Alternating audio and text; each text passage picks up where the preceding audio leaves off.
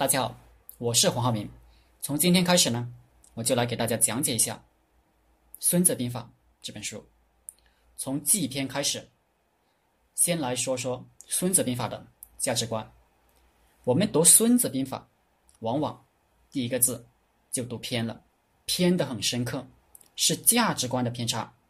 这第一个字就是第一篇的篇名“记篇”的“记”字。人们常常把《孙子兵法》和三十六计并列，甚至并为一本书，叫《孙子兵法与三十六计》。不过，《孙子兵法》和三十六计不是一回事。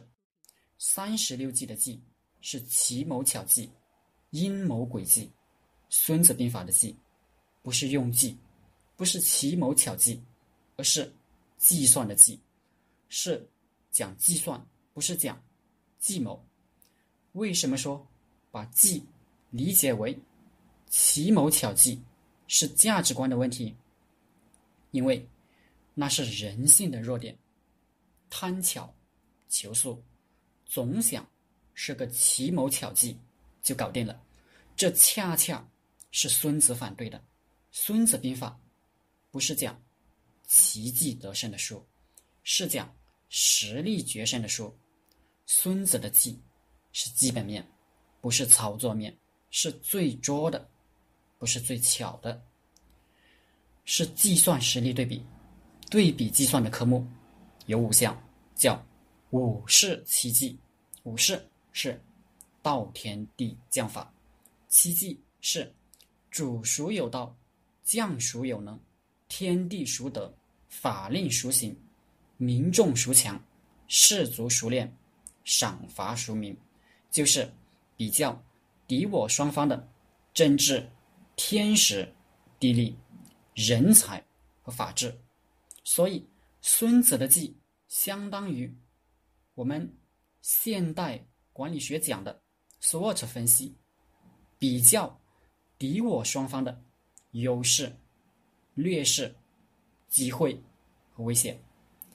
计的目的是什么呢？是为了直胜，比较这五个方面、七个科目，在战前就能判断胜负，计算比较后就知道有没有胜算。杜牧注解说：“计算也，曰计算何事？曰下之五事，所谓道天地将法也。于庙堂之上，先以敌我之五事计算优劣，然后。”定胜负，胜负既定，然后兴师动众。用兵之道，莫先此五事，故为偏首。杜牧这个注呢，高屋建瓴，精准明白。通过计算定胜负，胜了才打，这就叫胜算。没有胜算，那就不要兴师动众。这就是孙子的核心思想。先胜后战，我称之为赢了再打。咱们中国历史上，谁最会用计呢？一说计，就想到诸葛亮。不过诸葛亮的计，恰恰是奇谋巧计的计，不是五式七计的计。用孙子的五式七计的这个去衡量，诸葛亮就不及格了。道天地将法。他哪一条，SWOT 分析能胜过魏国？但他为了一个梦想，一个情节，兴师动众，六出祁山，九伐中原，劳民伤财，尸横遍野。他要做的事，是唯有冒险，以侥幸才能成功的事。偏他又是天下第一谨慎之人，不打无把握的仗，一看不行。就撤兵，那当初又何必发兵呢？所以诸葛亮之计计得糊涂。那为什么在民间诸葛亮那么有名，人人喜欢呢？因为有故事，奇谋巧计就有精彩的故事。人民呢，人民群众喜闻乐见，津津乐道。而真正的战略，真正的胜战。看上去，往往是平淡无奇，是没有故事的。《孙子兵法》也专门强调了这一点。所谓“善战者，无智明，无勇功”，就是看似平淡无奇，没有故事。这也是我们学习《孙子兵法》重点要学的。于外行看上去一点热闹也没有的地方，看到内行的大门道，学到内行的真本事。接下来，我们讲一下孙子的敬畏心。